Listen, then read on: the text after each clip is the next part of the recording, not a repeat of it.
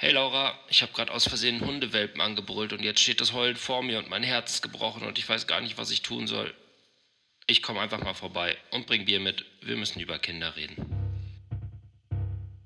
Willkommen zu Bring Bier mit, wir müssen über Kinder reden, dem Podcast für Menschen, die zufällig auch Kinder haben. Wir sprechen hier übers Kinderwünschen, Kinderkriegen und Kinderhaben.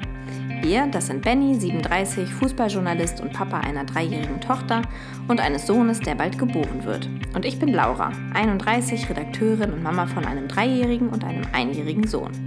Wir haben uns vor vier Jahren im Geburtsvorbereitungskurs kennengelernt und stellen uns seitdem immer wiederkehrende Fragen rund ums Elternsein.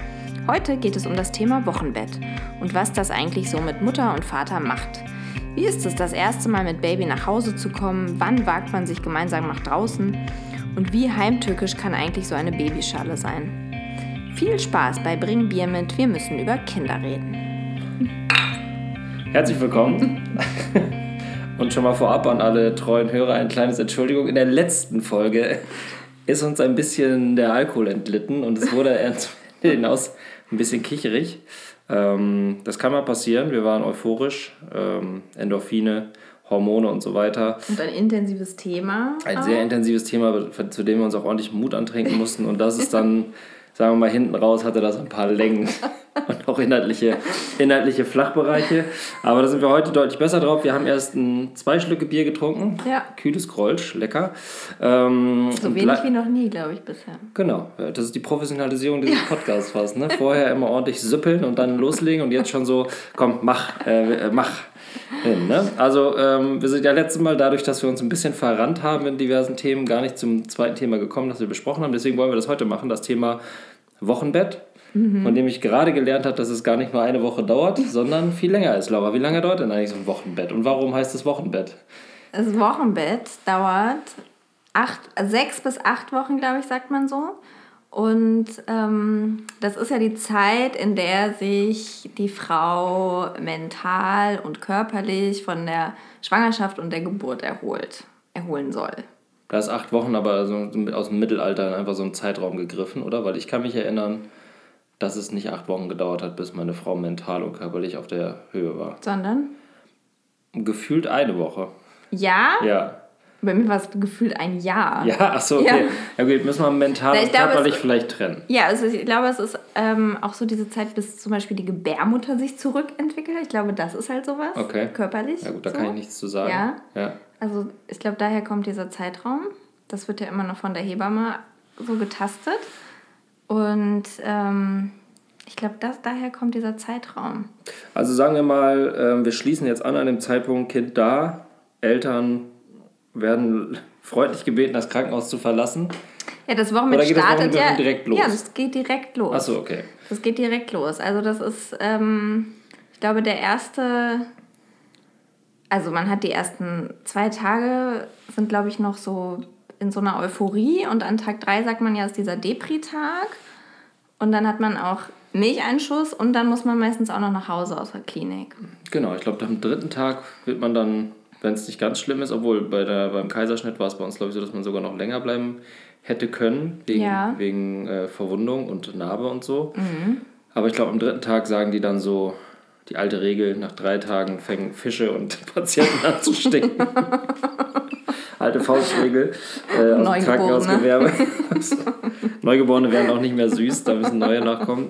Also nach drei Tagen wird man nach Hause geschickt. Ich erinnere mich, dass es bei uns so war, dass wir so ein bisschen, also es war ja total super im Krankenhaus, da kommt so eine Krankenschwester, erklärt einem jeden ja, Schritt. Die haben ja. so kleine passende Bodies, die auch an, weißt du, die haben Klamotten, die passen. Man ja, super hässliche mit Krankenhauslogo, aber egal. Ja. Und ähm, da hatte ich auf jeden Fall auch beim ersten Kind hatte ich so das Gefühl, lasst mich hier, ich bleibe ja. hier einfach das erste Jahr. Ja. Hier ist immer jemand, der mir sagt, was passiert, was ich machen muss. Genau. Super fein. Also da waren wir auch echt lange im Krankenhaus, also was heißt, also vier, fünf Tage, glaube ich. Genau, und dann äh, beginnt aber der Moment, wo man die kalte Realität, und in unserem Fall war es wirklich die kalte Realität, also Mitte November, mhm. leichter Fröstel.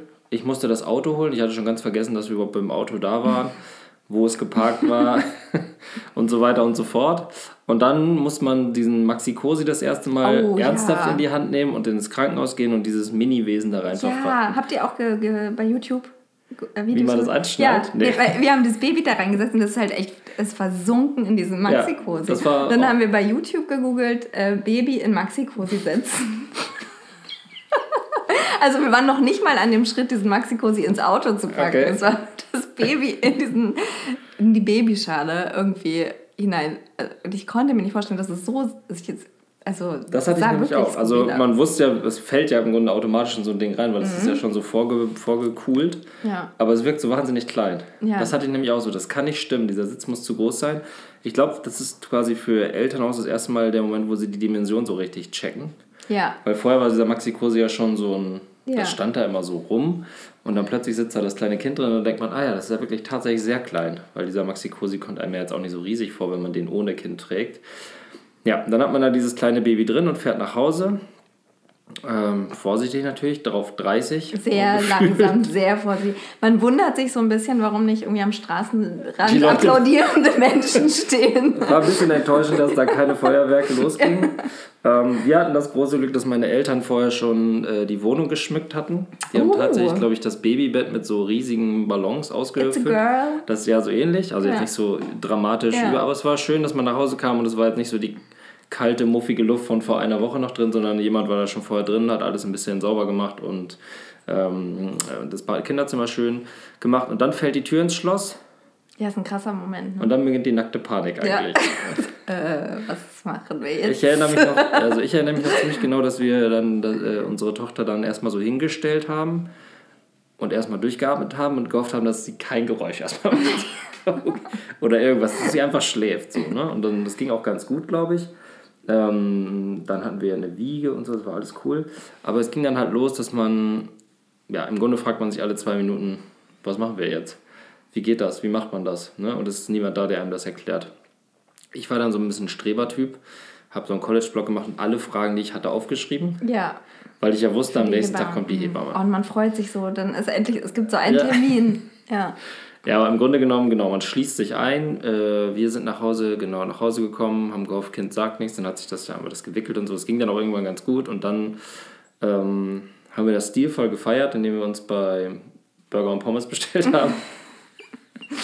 Und ähm, ich glaube, auch das ein eklatanter Unterschied zwischen der Herangehensweise. Wir waren sowas von überfordert, dass wir uns nicht getraut haben, zum Beispiel den Fernseher anzustellen. Mhm. Weil wir dachten, das, das Kind kriegt auf jeden Fall einen psychischen Schaden, wenn, mhm. wenn das durch irgendeine Weise beeinflusst wird, sodass wir eigentlich schweigend oder maximal flüsternd, maximal flüsternd die Tage verbracht haben und eigentlich immer nur das Kind so angegrinst haben. So. so und war sie, war, hat sie das nervös gemacht oder hat sie das beruhigt tatsächlich? relativ viel geschlafen tagsüber und relativ wenig geschlafen nachts, okay. daran kann ich mich tatsächlich noch erinnern. Und genau, also es wurde nicht viel gesprochen. Da, das weiß ich noch. Es war eine sehr, sehr ruhige Atmosphäre. Ja, das ist doch gut. Keine Gäste. Hat oh, das ihr Gäste? Ja, das war falsch. Freunde und Familie oder nur Familie? Ja, auch Freunde. Das war, also ich weiß, das wurde vorher gesagt und äh, überlegt euch das nicht so für Besuche und so. Ich habe es halt alles unterschätzt und dachte, naja, kann ja mal hier die und die, das sind ja voll enge Freunde ja. und ach die, naja, so die einen oder anderen können schon mal vorbeikommen. Und ähm, das ging schon los. Wer kam? Das finde ich auch, wenn man dann nach Hause kommt und dann weiß ich auch noch, dann war irgendwie noch so mein Buch aufgeschlagen und da lag noch äh, irgendwie die, die alte Kaffeetasse von mir und das war so, das war erst vor ein paar Tagen, aber es ist so eine andere Welt. Und jetzt ist man, kommt man zurück und eigentlich ist ja nicht so, also... Man klappt das Buch zu und weiß, das werde ich in nächster Zeit nicht mehr weiterlesen. Ja, genau. Und du weißt aber irgendwie, das ist so, das ist so die alte Welt und jetzt äh, beginnt so eine neue Welt und jetzt muss man irgendwie da so eine Brücke schlagen. Und dann weiß ich noch, dann kamen wir irgendwie gerade an und dachte ich so, ah, krasser Moment und hatte so genau diese Gedanken und dann klingelte es aber auch schon, weil irgendwelche Großeltern kamen, was ja auch fein ist, wollten wir auch unbedingt. Ähm, aber dann hatte ich gerade das Baby aus dem Maxi-Cosi rausgenommen und hatte den irgendwie auf dem Arm und jetzt wusste ich nicht, irgendwie, ich war irgendwie, also ich musste die Tür auch aufmachen, weil Partner irgendwo war und ich wusste irgendwie gar nicht, wie ich ihn tragen soll und wie ich jetzt mit ihm zusammen zur Haustür gehen soll. Und ja. dann habe ich äh, diesen, ähm, die Gegensprechanlage, den Hörer, irgendwie an meinen Kopf genommen und dann aber auch an den Kopf vom Baby gedonnert. Dann fing der gleich an zu schreien und das schreien und das war so ein bisschen Slapstick, schlechte romantische Komödie Moment. Und ähm, ja, und dann schrie er und dann kam Besuch und dann kam noch mehr Besuch und dann dachte ich auch, ja, und bei Instagram sind die auch alle nach einer Woche immer schon draußen wie unterwegs. Ja, muss klar. ich auch machen. Die sind schon im Zumindest das Bild. Nur kurz raus. Es ist gerade gutes Licht. Und irgendwie war das voll der Stress alles. Und das, das war ganz schön anstrengend. Ja, wir hatten in Anführungszeichen, das, also man freut sich natürlich, dass Eltern kommen, ne? da gibt es ja gar kein ja. Vertun. Die sind aber alle schon im Krankenhaus gekommen, sodass sie da waren, ja. dann äh, nochmal am nächsten Tag gekommen sind und uns dann ich glaube, die erste Woche haben wir niemanden gesehen, tatsächlich, außer den Deliveroo-Mann, der immer ja. Burger gebracht ja, hat. Ja, das klingt perfekt. Ähm, und wir haben es auch überhaupt nicht vermisst, das weiß ich auch noch. Also wir haben weder Reden vermisst, noch Menschen vermisst, ja. weil man zieht so einen komischen äh, Schutzschirm um sich rum. Ja. Wir sind aber auch nicht rausgegangen, tatsächlich eine Woche lang. Ja. Ich möchte nicht wissen, wie es in der Butze gerochen hat. Für Fachfremde, aber also wir sind nicht rausgegangen und nach einer Woche, also erstmal dachte ich ja, Wochenbett, dann liegt die, liegt die Frau liegt die ganze Zeit flach und man muss da irgendwie äh, alles Mögliche machen. War gar nicht so. Ja. Man pennt halt wahnsinnig viel, weil das Kind auch wahnsinnig viel pennt. Ja. Ist eigentlich super geil. Ja. Jetzt, wo ich drüber nachdenke, ja. ist eigentlich ideal, dass es bald wiederkommt. Ja. Dummerweise haben wir ja noch ein zweites Kind, das wahrscheinlich nicht pennen wird. Aber so in der äh, Konstellation, man hat, also man hat ein tierisches Schlafbedürfnis, weil die Nächte auch äh, kompliziert werden und äh, man redet nicht es kommt niemand. Also für uns war es wirklich eine total ruhige Zeit. Und dann nach einer Woche ungefähr ähm, haben wir dann gedacht, so, jetzt. Ja, das ist ja auch tatsächlich so eine Hebammenweisheit. Eine Woche im Bett, eine Woche ums Bett. Ja. Und das habe ich jetzt beim zweiten Mal dann auch beherzigt und das war, wir Spanier würden sagen, Life Changer. Also ums Bett bedeutet, nach einer Woche soll man das Haus verlassen und sich. Nach zwei Wochen kannst du das Haus verlassen. Also okay. Also du bist eine Woche ist es optimal, wenn die Frau im Bett liegt, also okay. wirklich liegt. Ja. Und halt, ja, schläft und stillt und sich bedienen lässt. Okay. Ist das eine Hebammenweisheit, die von Männern bestätigt ist oder ist es einfach nur Ja, die ist auch Lüge, von Medizinern bestätigt, weil das auch für eine Beckenboden und so. so du musst, okay. Das ist super zuträglich, mhm. den ganzen Heilungsprozess. Und in der zweiten Woche kannst du halt so ein bisschen so ums Bett, man kann mal in die Küche gehen, aber halt auf jeden Fall auch nichts okay. Sinnvolles machen.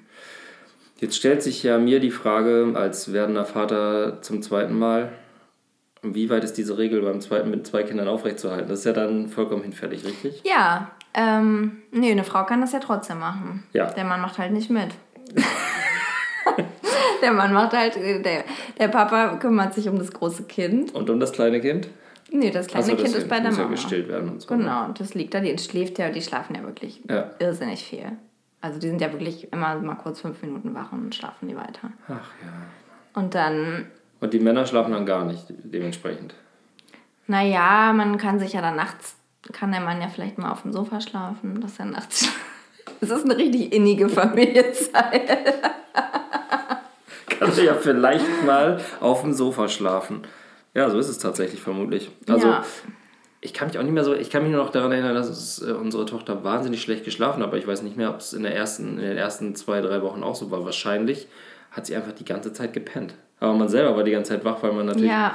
bei jedem noch so kleinen Geräusch dachte, es hat sich gerade verschluckt, wird ja. wahrscheinlich gleich sterben ja. oder braucht irgendwas. Ja, und man muss ja auch dann immer oder beim ersten Kind war es eben auch so, dann dachte ich, okay, alle zwei Stunden oder alle drei Stunden muss ich irgendwie stillen, unbedingt, egal ob das Kind wach ist oder nicht. Ich muss auch irgendwie öfter mal wickeln, weil macht man ja, also beim zweiten Kind ist es ja, oder bei, bei uns zumindest viel entspannter, weil dann stillt sie einfach, wenn er kräht oder wenn er irgendwie schmatzt.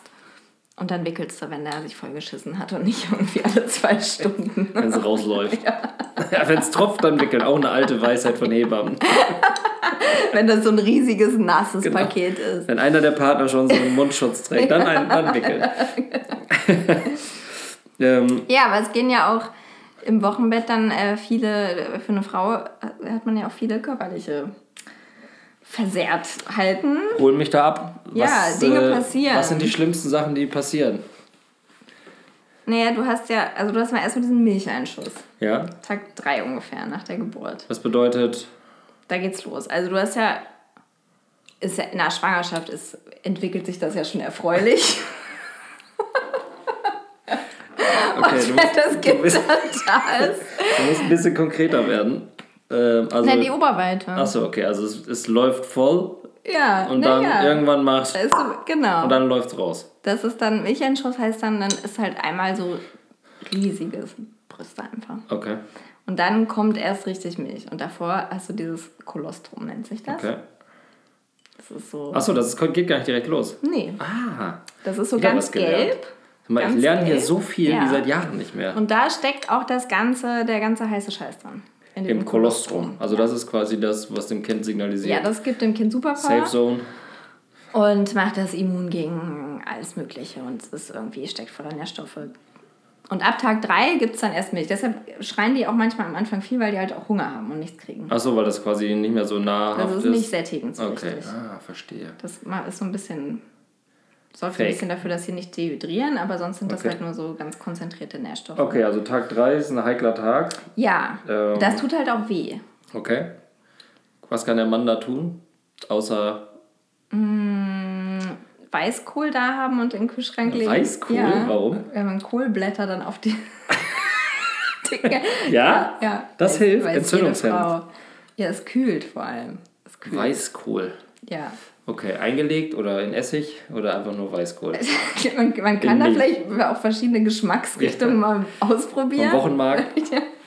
Schön Krautsalat. ja, vielleicht noch so ein Nürnberger oben drauf. Äh, Weißkohl ist ja im Endeffekt nichts anderes als Krautsalat, oder? Ja. ja. Mhm. Nur halt. Okay, das hat man im Haus. Weißkohl, klar, hat man ja sowieso. Ja. Mhm. Kannst du dich da gar nicht dran erinnern? Das, das muss ehrlich sagen, ich glaube, das Thema Milcheinschuss kam gar nicht so richtig auf. Ja, aber also ja, bei manchen verläuft das, glaube ich, auch relativ unauffällig. Also meine Frau hat jetzt nicht gesagt, so komm mal schnell her, ich habe Milcheinschuss. Ja, so. nee, das, das ist eher passiert. so ein Tag, dass man Ach, so, wirklich so Tag. Schmerzen. Ah, das klingt wie so ein Moment. Ja. Ja, nee, ist so ein Tag, würde ich okay. sagen. Okay, am dritten Tag. Aber das muss bei uns dann ja quasi gleichbedeutend mit der Abreise im Chaos ja. gewesen sein. Ja. Okay, dann ist passiert das. Da hat man Weißkohl im Haus und ist sehr fürsorglich. Das ist man ja sowieso. Gibt es noch ja. irgendwas, wie man ähm, die ja. leidende Mutter unterstützen kann?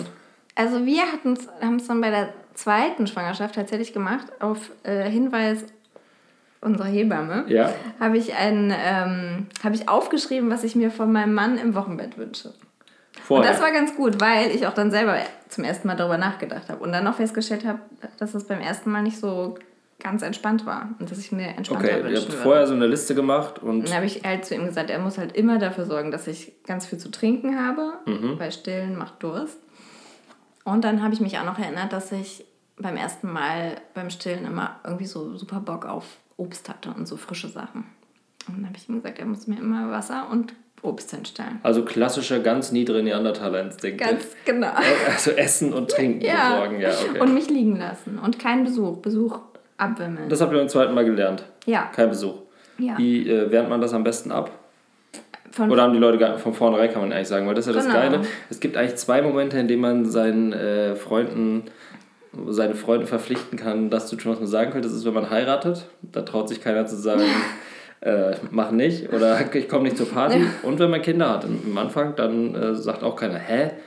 Sind wir jetzt keine Freunde mehr, nur weil ich dich nicht besuchen komme? Doch, gibt schon welche, die sagen, ja? hey, klar, ich komme vorbei kurz und so, ja, ich bringe was zu essen mit. Freundschaft kündigen, sofort, ja. mein Tipp. Ja, habe ich gemacht ja, hat man halt wenig Freunde am Ende, aber man hat ja dafür zwei Kinder und eh keine Zeit mehr für Freunde. Von daher ist das eigentlich eine natürliche Auslese der ganzen Situation. Okay, also dritter Tag Milcheinschuss, vierter Tag ähm, normal, fünfter Tag, sechster Tag, dann geht man irgendwann raus. Nicht aus aus dem Bett, die Frau. Männer ja. sind ja eh die ganze Zeit dann draußen, habe ich so das Gefühl. Und als wir das erste Mal ausgegangen sind, hat es zum Beispiel geschneit, daran erinnere ich mich noch ganz genau. Oh, bei uns war ein wunderschöner goldener Herbsttag. Bei uns auch, als wir losgegangen sind und mittendrin ah, fing es an zu schneien. Okay. Und dann dachten wir schon so, was tun wir unserem Kind an, es erfriert. Mm, mm. Es war natürlich so in neuen Decken eingehüllt ja. und irgendwie, es konnte überhaupt nicht erfrieren. Selbst wenn Schwitzte da, knallroter Kopf. Selbst wenn wir es irgendwo vergessen hätten, es wäre im Leben nicht erfroren. Ähm, aber ja, das sind so Gedanken, die man hat im Grunde. Was habt ihr dann gemacht? Wo seid ihr einfach nur spazieren gegangen? Eigentlich oder? sind wir nur aus der Wohnung raus und haben versucht, ähm, ruhige Ecken zu finden, was ja. in Friedrichshain, da wo wir damals gewohnt haben, relativ unmöglich war. Das heißt, wir sind hinten raus, weil da so eine Bibliothek war, sind da ganz langsam dran vorbei, dann hinten links um die Ecke bei diesem Spielplatz. Und dann ist man ja im Grunde schon da in eurer Straße, wo ihr vorher gewohnt mhm. habt. Ähm, und da, ja, dann ist ja schon die Hölle auf Erden. Da knallt ja. die Tram vorbei, jemand hupt, einer schreit Wichser. Oh Gott, weil ja, ja. Da war man ich hatte so Angst vor Lautstärke. Ja. Geräusch. Total. Also, ich glaube, weil man auch keinen Bock drauf hatte, einfach. Man war ja. selber so runterge runtergekarmt, dass ja. man. Im Krankenhaus ist ja auch kein Geräusch außer Babygeschrei und so, ne? Die sind ja auch alle immer ganz ja. verdächtig. Also man hatte so quasi sich so ganz auf so Eskimo-Niveau runterge, runtergepegelt, dass man dann irgendwie komplett überfordert war. Es war so ein bisschen so, als wenn man so drei Wochen im Urlaub war.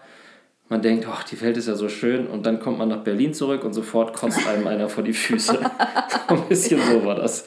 Ja, und ähm, aber ab dann sind wir jeden Tag rausgegangen. Das, da erinnere ich mich auch noch dran. Da geht das ja so los. Erst das erste Mal mit Kinderwagen, das erste Mal mit Babytrage, mhm. ähm, dann das erste Mal mit Kinderwagen, so nach zwei Wochen würde ich sagen, zweieinhalb Wochen total die Überforderung. Wie baut man das Ding auf? Wie fährt man um die Ecke? Warum knatscht das?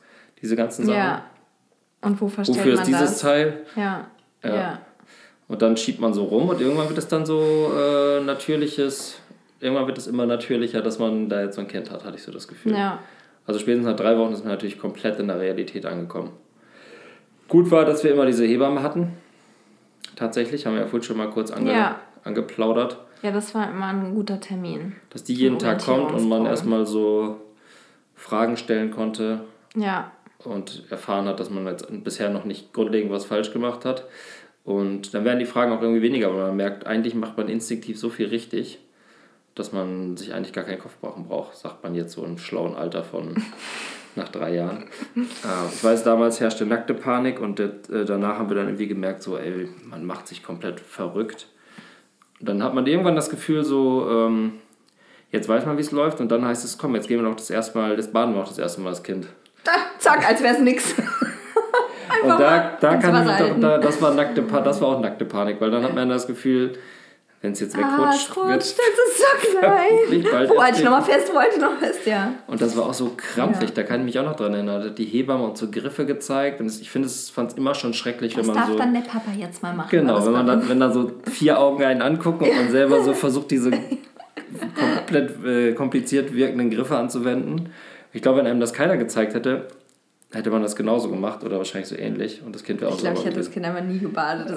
Das ist heute noch in seinem neugeborenen Siff. Ja, stimmt. Ich erinnere mich auch daran, dass dein Sohn mal auch ziemlich gemüffelt hat, so die ersten Wochen. Ich wollte das, jetzt kann ich es ja ansprechen. Es ist unter uns. Ähm, hm. war ein entscheidender ne Punkt bei uns, Baden. Ja, aber bei euch war ja dann eher so, ihr hattet eher so Angst vor Geräuschen von außen und ich hatte immer am allermeisten Angst vor Geräuschen von, aus dem Inneren des Kinderwagens. Ja, da hatte ich natürlich auch Angst. Weil das ja. war meine Angst. Ich habe immer gedacht, oh Gott, und was, wenn er jetzt schreit? Ja, schreien finde ich gar nicht so schlimm. Ich fand viel schlimmer Doch. so, wenn man irgendwo lag und es war dann so, oh, oder irgendwie so, also schreien ist ja klar, dann ist irgendwie Hose voll, Hunger, äh, kalt, das ist eigentlich alles. Ja, oder? aber wie mache ich das, wenn ich jetzt im Hipster-Café bin und das Kind schreit? Ja, und da gibt es keine Wickelmöglichkeit. Und ich kann auch nicht, Stillen? Wo soll ich denn das stillen? Das war auch immer die Frage. Also ähm, stillen Öffentlichkeit, den Punkt gebe ich dir. Das hätte ich tatsächlich auch ein Problem mit, ich das selber zu machen. Aber zum Beispiel, wenn ein Kind schreit irgendwo, das ist mir vollkommen Wurst. Also, ja, mir ist das bei anderen auch egal. Aber es ist eigenes Panik. Ja. Wie oft also, bist du panisch aus dem Café gestürmt und hast alles stehen und liegen lassen? Also ich kann mich an einmal, an eine, einen konkreten Fall erinnern. Ja? Da waren wir frühstücken mit noch einem anderen kinderlosen Pärchen und wir mit unserem Neugeborenen, ganz mutig, äh, in Kreuzberg in so einem totalen Hipsterladen und hatten gerade irgendwie unser pochiertes Ei bestellt und hat aus dieser Babyschale. Er hatte gerade noch so friedlich geschlafen ja. und ich war die ganze Zeit so, oh, hoffentlich bleibt das so. Und dann fing er wirklich so aus tiefstem Inneren an zu schreien, als wäre, weiß ich nicht, das Leben zu Ende. Und ich, das war dann einfach nur keine Ahnung. Ich, Andi muss raus. Das Kind wir müssen, wir müssen los, keine Ahnung, ich kann, ich kann hier nicht stillen. Und, also, dann seid ihr abgehauen. Dann sind wir abgehauen. Und habt ihr noch Tschüss gesagt zu den anderen? Ja, oder? ich habe irgendwie einen Schein auf den Tisch geworfen. Ich habe bald mal wieder. Und dann waren wir echt, wir waren mal ein Jahr nicht mehr frühstücken. Wow. Ja. Also ich ähm, kenne das auch, dass, dass man das, vor allem Mütter denken dann immer so, alle würden sie anklotzen. Ja, total. Schreit. Das ist so bescheuert. Also ich Und alle würden denken so, oh Gott, was also macht, ich was weiß tut die ihrem aber ich habe immer so, ich habe immer gedacht, ich habe das bei anderen halt nie wahrgenommen. Ich habe nie schreiende Kinder gesehen und das war aber nicht, weil ich, weil es keine schreienden Kinder gab, sondern weil man nimmt es nicht wahr oder ja. man nimmt es wahr und es ist okay. So, aber ich habe irgendwie in dem Moment gedacht, oh, es gibt es gibt keine anderen schreienden Kinder. Ich habe das einzige Kind, was schreit. Ganz Berlin. Warum schreit mein Kind und nie ja. ein anderes Kind? Nee, da bin ich wirklich abgestumpft. Ähm, aber äh, ja, stillen in der Öffentlichkeit, da habe ich großen Respekt vor, das einfach so durchzuziehen. Aber ich glaube, da härtet man auch mit der Zeit. Voll. Und das fand ich, das war halt jetzt mit dem zweiten Kind so geil, weil da hatte ich halt von Anfang an überhaupt keine Scham. und keine Bedenken. Da sind wir halt sofort. Also wir haben wirklich, also ich habe meine gesamte, also ich war sieben Monate in Elternzeit, ich war wirklich fast jeden Tag frühstücken. Ich habe das komplett aufgeholt. Und ich habe wirklich überall gestillt. Und das war es auch wirklich niemals äh, habe ich irgendwelche komischen Blicke dafür geerntet. Da gibt es auch nicht. Also für Männer, für Männer ist es ein bisschen unbehaglich die Situation, weil die nie wissen, wo sie hingucken sollen. Ja. Weil die gucken dann immer so betont weg. Naja, man muss es ja, also ich meine, kann man auch machen, aber so Mops raus und ab, aber man kann es ja auch ein bisschen kaschieren. Ja. Also man, das kriegt man schon hin. Aber ich sag mal, für Männer ist die Situation so, wenn, du, wenn man jetzt mit jemandem am Tisch sitzt, den man kennt, der fängt an zu stillen, so wie an der Kasse äh, wenn man den PIN-Code eingibt und dann die Kassiererin immer so betont wegguckt, weil so, hm, so nach oben legt, so, ich gucke auf gar keinen Fall hin, was sie eintippen. Das interessiert mich gar nicht, da, ganz ehrlich. Ach, da oben ist ja auch interessant. so ist es eigentlich für mich aber gewesen. So, wenn man den ich, ich habe ja. da kein Problem, aber ich habe immer das Gefühl, wenn man die Frau dabei dann noch so an, also jetzt nicht ja. auf die Brause so anguckt, dann ja. fühlt sie sich auch irgendwie jetzt nicht so. Deswegen guckt man dann immer so, oh ja, nee. Ach, guck, Schuhe. Ja. Nee, das ist ja auch interessant. Also irgendwie komisch. Ähm, aber ich habe ehrlich gesagt auch noch nie beobachtet, dass es irgendwen gibt, der dann so. Geil. Also geil fand da so rüberglotzt. so ein geiler Nippel. Zeig doch mal. Gibt's wahrscheinlich schon. Wahrscheinlich gibt es irgendwelche Profis, die, die das. Äh, die die besten Müttercafés kennen und dann irgendwie so Nippel-Checks machen oder so. Gibt's, hier gibt es ja alles. Gibt es wahrscheinlich sogar eine Website für. Oder eine App. Eine App. Die, äh, ja. Ja, also wenn ich eine Mutter, Mutter wäre, wäre das für mich die größte Hürde, in der Öffentlichkeit zu stillen. Ja. Auch außerhalb des Wochenbettes, jederzeit und überall. Könnte ich nicht. War es für mich beim, am Anfang auch, aber könntest du auf jeden Fall. Und es ist was, an das man sich gewöhnt. Ja, es ist ja so, so, ein Stück weit, dass man sich dieses Leben zurück oder die Welt zurückholt. Ne? Man kann ja sagen, so, nee, ich gehe jetzt ja. nach Hause zum Stillen, aber dann kommt man halt auch nie von zu Hause weg. Ja. Nachts, wie liegt es bei euch? Ja, die ersten sechs Monate Kacke und dann halt mega gut. Okay, Kacke heißt also das Ihr habt war ja so, aufgeteilt, das ist ja auch interessant. Ja, wir, das war ja, das ist ja unser Problem gewesen. Wir haben uns ja nicht aufgeteilt. Ihr habt immer beide beides gemacht, ne? Ja. Das haben, war eine schlechte Entscheidung. Haben wir drei Monate, glaube ich, gemacht. Dann haben wir entschieden, wenn das so weiterläuft, sind wir geschieden, bevor das Kind das ja. erste Wort sagen kann. ja. Und dann haben wir aufgeteilt, aber ich weiß noch, ey, wie. Wie die Nächte. Aber. Nächte, Tage auch, ja, Tage Achso, auch irgendwann. Ja. Aber ah, ja. Erstmal ging es um Nächte. Erstmal geht es ja darum, dass man seinen Schlaf wiederholt die man ja dringend braucht. Aber nun stillt ja nun mal die Frau in der Nacht. Oder, ging, oder musste nachts gar nicht so gestillt werden? Doch, es war auch stillen, aber es war auch oft einfach nur so wach. Und ich hatte, wir haben dann immer ah. so stundenlang geschaukelt und ja. hin und her geschüttelt. Das behauptet Andi, also der Papa jetzt auch, dass er, also ich kann mich da nicht dran erinnern. Oh, wow. Okay. also ich, also ich würde halt jetzt sagen, es gab bei uns nie so dieses Rumtragen, Rumschuckeln stundenlang. Und Andi sagt, er ist, hatte nächtelang rumgetragen. Ja. Oder? Hm, schwierig. Also unterschiedliche also Sichtweisen vielleicht. Ja, aber ich habe auch zum Beispiel, ich habe zeitweise auch ähm, so eine Excel-Tabelle geführt, wo ich eingetragen habe, wann gestillt wurde wo und wann er nachts geschuckelt. Wieder nur fünf Minuten geschuckelt. So mit so Farben, rot, grün, orange, die Schaukelampel. Nee, aber ich habe da dokumentiert, ich glaube, äh, der Titel ist Karl zwei Monate alt und da habe ich dann einen Monat dokumentiert, wie oft er nachts wach war und was wir dann gemacht haben. Das ist jetzt super interessant, nochmal sich das anzugucken. Aus welchem Grund hast du das gemacht? Also für, um selber einen Überblick zu bewahren, Weil ich dann so irgendwie, tut, also ich ist auch echt dann früh, nach ein paar Wochen, also eigentlich nach, dem, nach der ersten Nacht habe ich schon gedacht, oh Gott, das geht nicht, ich kann nicht so wenig schlafen. Ja. Ähm, aber ich habe dann relativ schnell halt gegoogelt, irgendwie schlafen, wie macht man das, ein Kind schlafen Okay, kann. ja. Und dann stand immer überall, ja, man muss irgendwie halt das alles so ein bisschen ritualisieren und so Zeiten einführen und sowas. Und mhm. dafür muss man erstmal analysieren, was, was, denn so die Zeiten sind. Okay. Und deswegen habe ich das gemacht. Okay, und die, äh, die hast du auch noch? Die habe ich auch noch. Und, das, und da hört es sich eigentlich gar nicht so schlimm an. Ich habe es ganz schlimm in Erinnerung. Also da hört es sich so Wahrscheinlich an. Wahrscheinlich so, nur so, nur die, hast du es gleich, also gleich ja, danach gemacht? Ja, ich habe es immer gleich mit dem Handy gemacht. Aha, okay. Mhm. Weil ich dachte, man macht es so am Morgen und dann so, nee, war gar nicht ja. so schlimm. Der andere so Augenringe bis zu den Knien. Ja, nee, war gar nicht so schlimm. Ja, auch ganz detailliert, auch zweimal das Mobili nochmal aufgezogen Ach und so. so. Ja, ja. Ah. Die Füße massiert mit Olivenöl. Okay. Das macht man. Das war das Bettgehritual. Die Füße massieren mit Olivenöl? Ja, ich wurde, es wurden immer die Füße massiert, dann wurde das Mobilier zweimal angemacht, dann wurde die Heule-Eule vorgelesen. Und Ach, ihr habt quasi da schon, ja, wir sind ja auch eigentlich, äh, wir sind ja eigentlich eher so die totalen Struktur, Kindstruktur ähm, und Rituale, aber wir hatten das nicht am Anfang so ein festes Ritual, ehrlich gesagt.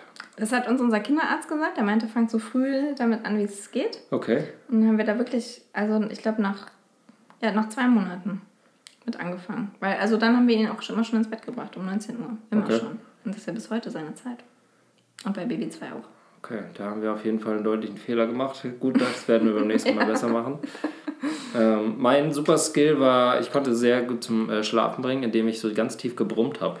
Ja! Wie so ein Teddy. Ja. Ja. Oft auch stundenlang. Ja. Schamanisch. Nee, Andi hat immer dann so Schlaf ein in seinem Bariton.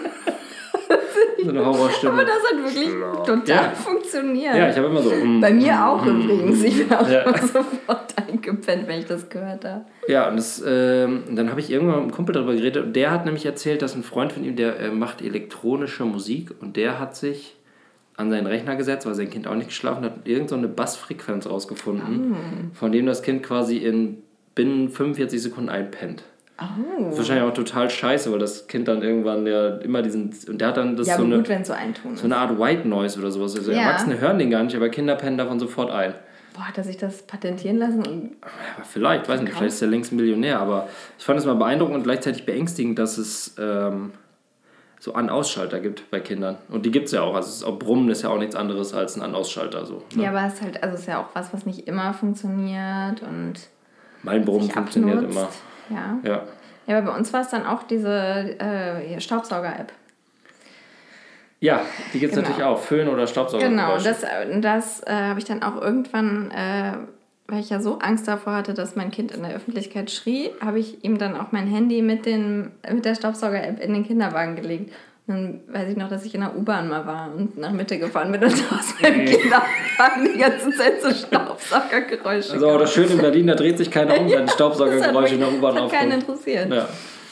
Ja, ich glaube, den Tipp hast du mir sogar mal gegeben, als wir mal irgendwann spazieren waren und äh, meine Tochter nicht einschlief. Und dann habe ich, glaube ich, ich glaube, ich habe Londoner Straßenverkehr angemacht, oh, weil ja, wir haben direkt gut. an so einer Hauptstraße gewohnt und wir hatten beobachtet, wenn es sehr, sehr leise ist, kommt sie gar nicht zur Ruhe.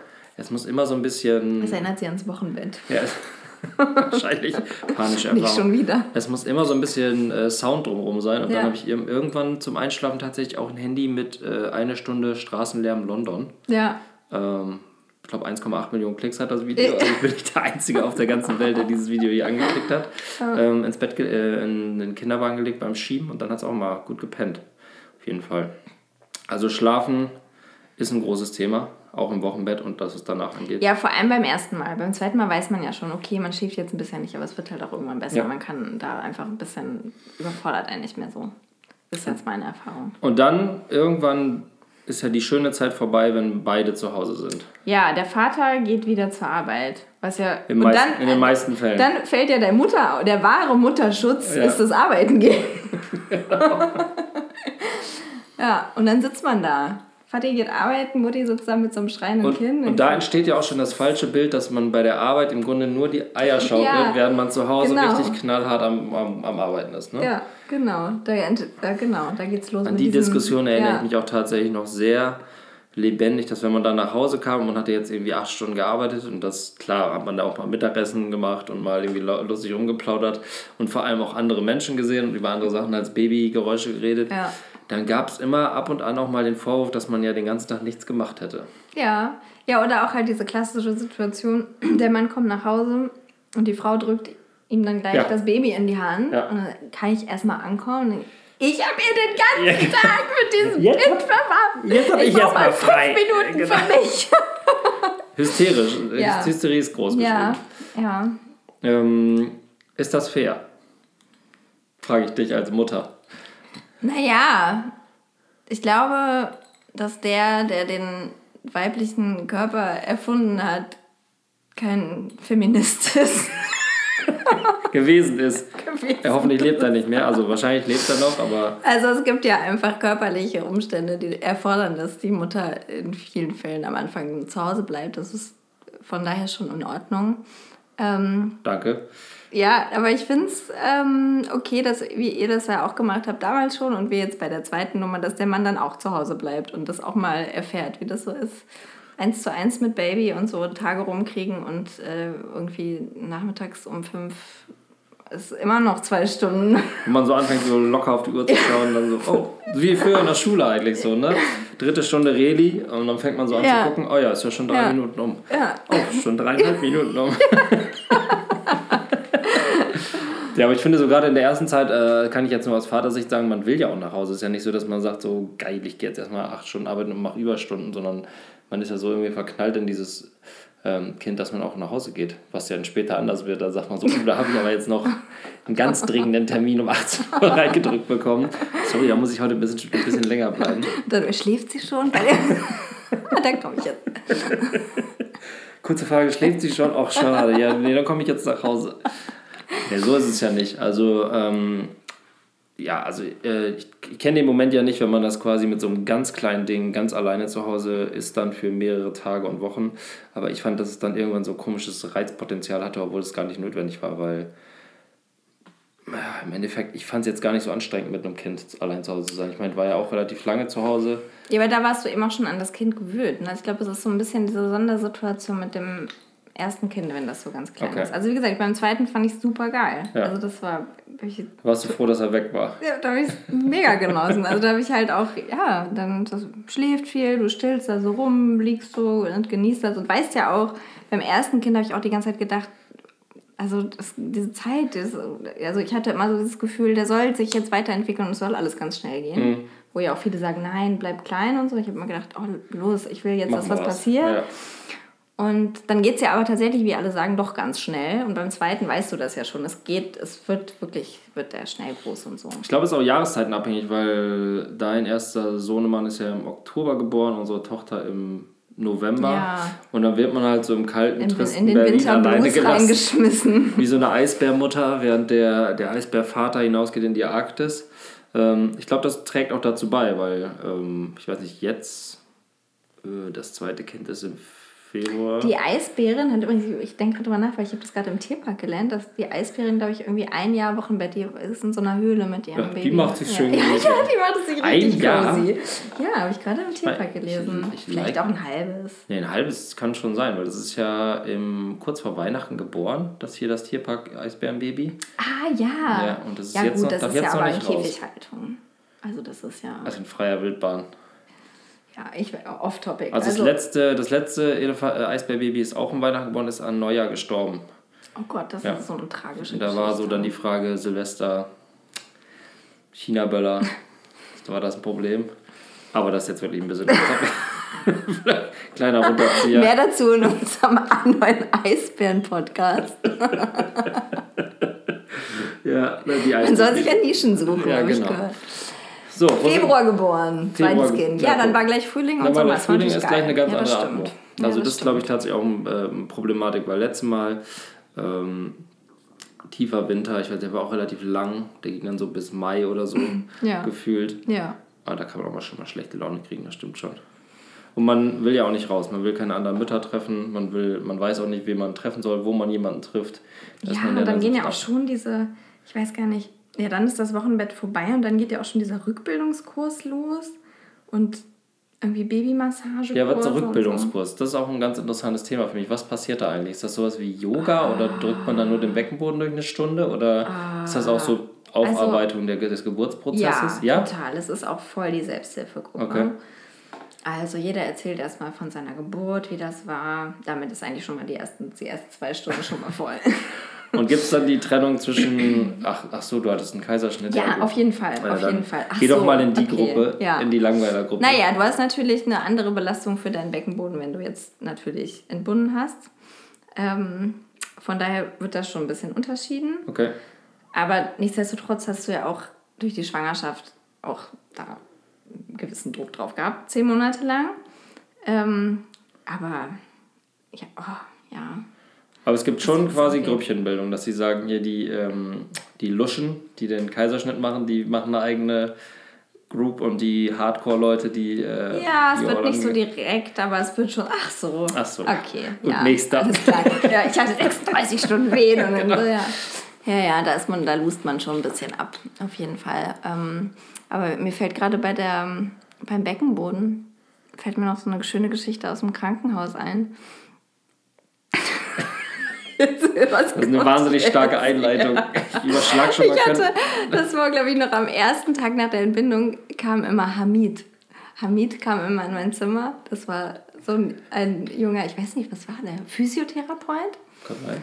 Und Hamid hat mich immer jeden Tag gefragt, ob ich mit ihm mal über meinen Beckenboden reden möchte. Und ich war in diesem in dieser Umgebung, wo eh mir alle schon viel zu nahe kamen ja. und ich viel zu viel von mir zeigen musste und alle redeten über meine Brüste und keine Ahnung und es passierte irgendwie sehr viel, dass ich nicht auch noch mit Hamid über meinen Beckenboden reden wollte. Und der kam aber irgendwie jeden Tag und, hatte, und ich habe immer dann so Ausreden erfunden, warum ich jetzt gerade nicht konnte. Ich wollte jetzt gerade duschen und gleich kommt Besuch und so. Und irgendwann an Tag drei oder so hat er mich dann, nee, gar nicht, hat er eine Schwester vorgeschickt, die kam, haben sie kurz Zeit? Ich so, ja klar, ich bin ja eh nur hier, ich war die ganze Tada! Zeit. So, Hamid, Sie können jetzt kommen. Oh nein. Dann kam er und hat gesagt, oh, dann können wir ja jetzt ein paar Beckenbodenübungen machen.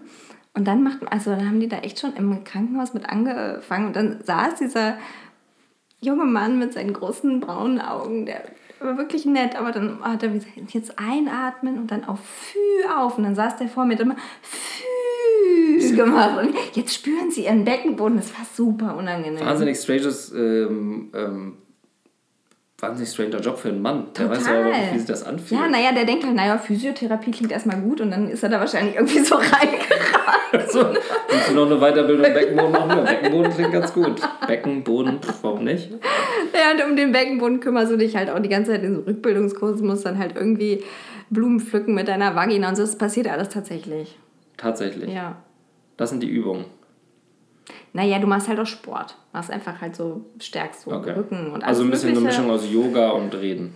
Nee, Yoga, Yoga gar nicht. Aber du machst halt so Sportzeugs und halt immer wieder diese strangen Beckenbodenübungen. Und ich glaube auch immer, also ich habe keine Ahnung, wie sich der Beckenboden anfühlt, ehrlich gesagt. Also sagte mir ja, ja anspannen, entspannen und du siehst ja nichts. Also ich saß einfach um immer nur sein, da. weiß ich nicht mal so genau, wo der Beckenboden ist. Also, also der Becken, das Becken ist klar. Wahrscheinlich das Ding, wo das... Also der Knochen, der Beckenknochen und dann so in einem. Was ist da sollte eher der Boden wird unten sein, das ist klar. Kann man sich halt irgendwie zusammenreiben. Also da ist ein Becken ja. und dann ist da ein Boden. Sonst äh, fragt einfach Hamid im Krankenhaus. Ja, ja, genau. Tempelhof mal einfach anrufen. Wahnsinn, das ist ein Mann, das, äh, also. Ja. Ich meine, da ist die Gesellschaft schon sehr weit gekommen. Wenn, ja. wenn, äh, Der war echt mega nett, aber es war mega unangenehm. Ja, strange. Auch. Natürlich. Total. Aber wäre es auch strange gewesen, wenn eine Frau sich das gefragt ja. hätte? Oder? Ja, vielleicht ein bisschen weniger. Will man darüber auch nicht so richtig reden. Ja, also doch, mit, ja, aber es, also ich, wollte, ich wollte einfach nicht. Kamen bei euch Leute rein und haben gesagt, ach guck mal, die Brüste sehen noch ganz gut aus und so weiter? Nein, aber ich hatte, halt so, ich hatte so Probleme beim Stillen ja. und dann musste ich so, halt dann pumpen so und dann musste man da so einen Schlauch dran ranfriemeln und so, das war echt... Und dann standen da immer so Leute rum, mhm, nee, ja, das müssen sie so machen. ja, ja, ja, ja. Wie so ein YouTube-Tutorial. Naja, so, also so, das waren halt äh, Schwestern so, ne? Ja. Äh, Kommen Sie mal schnell her, das, ist, das ist der Wahnsinn hier. so acht Schwestern, Frühstückspause Ja, dann pumpst du ja auch mit diesem Pumpgerät und fühlst dich halt wie ja, ne, die Kuh im Bauernhof. Das, Pumpgerät ist absolut würdelos. Ja, sehr würdelos. In unserem Krankenhaus gab es einen Raum. Ja, den Pumpraum. Den, mit diesen Elektrogeräten, mm. mit diesen Wohlfühlstühlen. Ja. Oh. Ja. Mm. Also das ist wirklich äh, die Würde des Menschen, das unantastbar. bis auf bis im Pumpraum. Im Pumpraum. Bis im Pumpraum auftaucht. Weil das ist wirklich tatsächlich so, ähm, ja, das, also das hat auch nichts mit Intimsphäre zu tun. Man sitzt da, es rattert die ganze Zeit. Ja. Ja. Ich bin da mal fälschlicherweise reingelaufen, weil ich dachte, da wäre das Klo oder so. Nee. Oder ich dachte, es wäre ein Ruheraum oder so. Es war überhaupt nicht Ach, ruhig. kann ich mir ja schön hinlegen. Sauerstoffmaske auf. das saugt aber komisch. mal ansetzen. Mal sehen, was bei mir rauskommt. äh, ja, das war so Hattest du mal Stillneid? Ähm, was heißt Stillneid, dass man selber mal anlegen möchte? Ja, dass du dann so, naja, die Mama und das Kind haben so eine innige Beziehung und du kannst jetzt nicht. Also natürlich ist es so als Vater, dass man jetzt die ersten drei Wochen erstmal so blöd daneben steht. Ja. Bis man irgendwann dann begreift, ja, das ist auch meine Aufgabe, blöd daneben zu stehen und das alltägliche Leben am Laufen zu halten. Also ja. man, will natürlich am Anfang direkt auch äh, irgendwas tun, aber man kann eigentlich gar nichts tun, weil es schläft oder hat Hunger. Wickeln kann man mal machen. Natürlich blöd, wenn man halt immer die im wahrsten Sinne des Wortes Scheißaufgabe abkriegt, aber äh, dass ich jetzt gedacht habe, warum haben die jetzt so eine innige Beziehung? Vielleicht in der ersten Woche dachte ich, das ist jetzt enttäuschend, dass ich nicht mehr machen kann, aber dann irgendwann findet man sich halt damit ab und dann wird einem relativ schnell klar, dass man dann irgendwann ja auch noch äh, äh auch mal was machen darf und wichtig wird. Ähm, aber dass ich jetzt explizit neidisch war, dass es so eine super enge Integration zwischen Mutter und Tochter gab, eigentlich nicht. Also, Wickeln ist ja auch ein wichtiger Job. Ja, klar. Also es gibt ja nur Essen, Schlafen. Schlafen können beide. Windel Essen machen. unmöglich, Windeln, da Also kannst du schon Job. mal einen. Schlafen kannst du ja auch, konntest du auch stellen. Ja, ja. Mhm. Ja, ich dachte auch, ich wäre ein ziemlich guter Wickler, tierisch gute Skills oder so. Dann ist man ja stolz, ich kann jetzt mit einer Hand oder solche Sachen. Kommt man halt, es hat auch kein Ankommen, wenn man irgendwie nicht mit Eltern quatscht. Ne? Wenn man mit anderen Vätern quatscht, klar, dann tauscht man sich so aus. Aber es ist jetzt nichts, wo man jetzt. Kannst du dich noch erinnern ans erste Mal wickeln? Das erste Mal wickeln war dieser Monsterschiss im Krankenhaus, dieses äh, schwarze ah, Zeug. ja. Äh, Kindspech. Ja. Also ich war super nervös vor dem ersten Mal wickeln. Weil, hat sie dann jemand gezeigt oder hast du Ja, ja, die so? Schwester hat dann ja. gezeigt, wie das geht. Aber das, das ich meine, die ersten zwei, drei Wochen geht es ja nur darum, dass man denkt, das bricht gleich durch. Wie fasse ich ja. das an? Ja. Ähm, warum, ja, so, das ist eigentlich das. Und äh, ich hatte auch tierisch Schiss vor der Kacke an sich, muss ich sagen. Also vor dem Geruch oh, ja. zum Beispiel. Ja. Wir haben uns dann so einen Eimer gekauft, der äh, ja. geruchsabschließend ist und so weiter. Vollkommener Unsinn. Also später voll sinnvoll, aber so die ersten, keine Ahnung, drei Monate, wo es eh nur Brei oder wo es eh nur Milch kriegt, totaler Quatsch. Aber ich hatte tatsächlich, äh, bevor es losging, dachte ich, da kriege ich wahrscheinlich Probleme, wenn das so anfängt, da irgendwie so gallertartig rauszusuppen und dann, weil ich mich davor einfach ekle. Aber beim eigenen Kind, äh, egal. Mittlerweile auch bei allen anderen Kindern egal. Es wird dann irgendwie mal Fleisch zuführt, das ist ja, aber ja. das war ja, war ja Es ist dann auch echt, ich hatte ja dann auch äh, zeitweise zwei Wickelkinder. Ja. Äh, ein sehr großes und ein sehr kleines. Andi ist noch. ja, er ist jetzt auf einem guten Weg. Entschuldigung.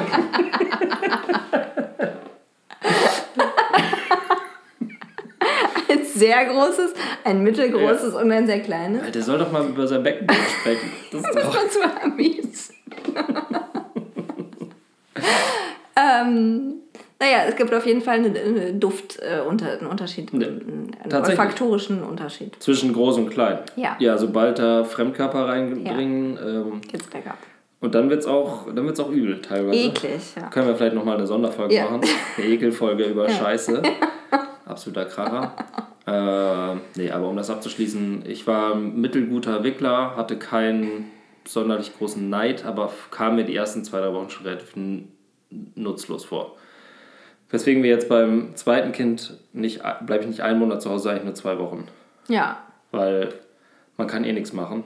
Ja. Ich kann nach Hause kommen und dann essen, kochen oder irgendwie Sachen machen, aber da acht Stunden abhängen, da kann man die Zeit irgendwie besser dann später immer nochmal nutzen. Ja. Oder, und so weiter. Ja. Das war die Erkenntnis daraus eigentlich. Gibt es sonst noch was zu sagen zum Thema Wochenbett, Laura? Möchtest du noch was loswerden? Wir haben geklärt, dass das Wochenbett länger als eine Woche dauert. Nämlich, wie lange nochmal? Mindestens acht Wochen. Man sagt ja eine Woche im Bett zu eine Woche aus dem Bett oder rund ums Bett zum Beispiel. Wir haben geklärt, dass man über den Beckenboden nicht sprechen möchte. Ja. Wir haben das Thema Kot behandelt und Schlaf. In all seinen Facetten. Wir haben, wir haben öffentliches Stillen als feministischen, feministischen Ansatz angesprochen, aber eben auch aus Sicht der Männer. Ich glaube, wir haben das Thema allumfassend äh, ja. abgearbeitet. Oder Sind wir am Ende? Ja, ich glaube, wir sind am Ende der Folge 4. Folge 4, Wochenbett. Von Bring Bier mit, wir müssen über Kinder reden. Was machen wir nächste Woche? Nächste Woche geht es dann ähm, um das erste Jahr, Elternzeit. Wow. Wie haben wir das gemacht, aufgeteilt? Wie war das so? Und was haben wir daraus gelernt? Mhm. Dann würde ich sagen, ein komplexes Thema, äh, das wir mal wieder in viereinhalb Stunden abhandeln werden. Nüchtern wie immer. Schnüchtern. nüchtern wie immer und ich, jetzt kommt der, eigentlich der schönste Teil, auf den ich mich schon ganz besonders freue. Ich sage ich sag auf jeden Fall ciao, bis zum nächsten Mal. Und was sagst du, Laura? Adieu!